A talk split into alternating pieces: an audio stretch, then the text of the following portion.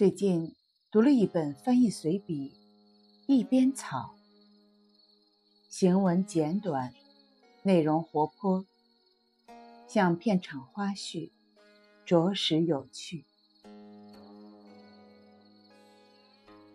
作者周克希毕业于数学系，做了二十多年的数学老师，人到中年，突然对翻译产生兴趣。于是毅然改行做了一名翻译，认清自己热爱的方向，并有胆量将前半生规整清零，从头来过。但这一点就令人钦佩。他举了一些文坛大家的例子，让我窥见翻译家背后的一面。汪曾祺女儿曾描述父亲全神贯注构思时，直眉瞪眼的坐在沙发上，像要生蛋的鸡。周克希说：“这就是浸润。翻译同写作一样，都需要浸润，需要直眉瞪眼。”草婴先生。独立翻译过托尔斯泰小说全集，他说过这样一段话：从事我们这项工作，有一条相当重要，就是甘于寂寞。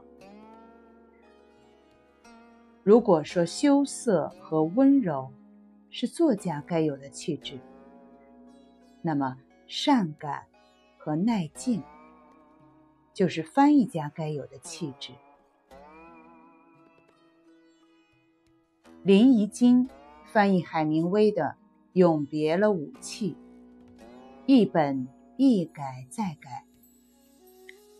小说中有一段，他在一九四零年译成：“你不过是个旧金山的洋鬼子。”后来的版本修改成。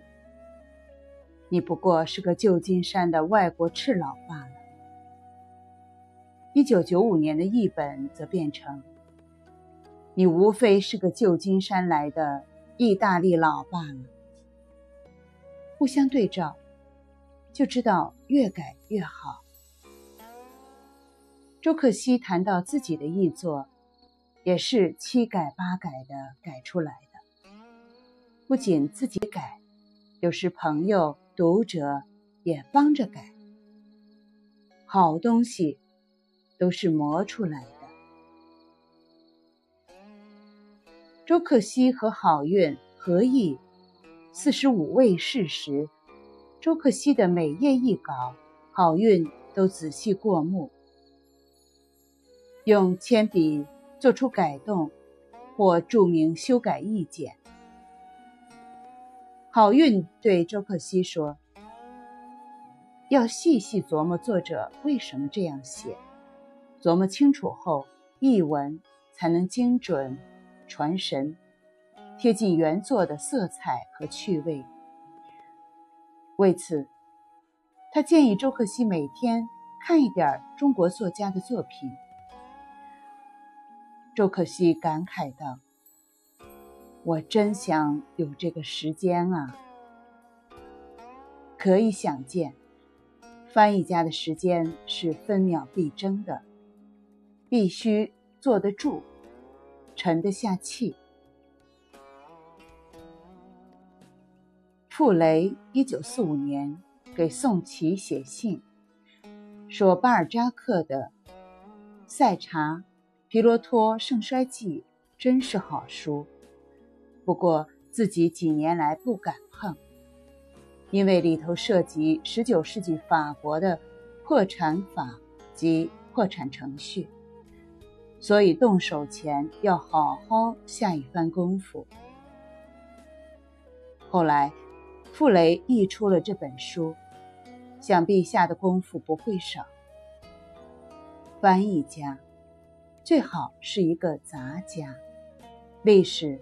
地理、音乐、美术，样样都懂一点。尤其翻译专业性强的书，对译者是一个考验。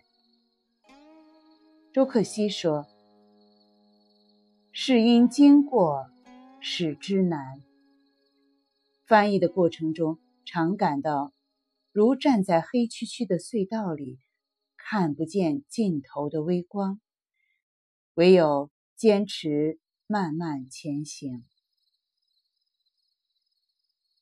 里尔克在给一位青年诗人的信中写道：“你要爱你的寂寞。”周克西觉得这话也是对译者说的。翻译寂寞而清苦，但是做成了就有成就感。一个人一生。应该好好做成一件事。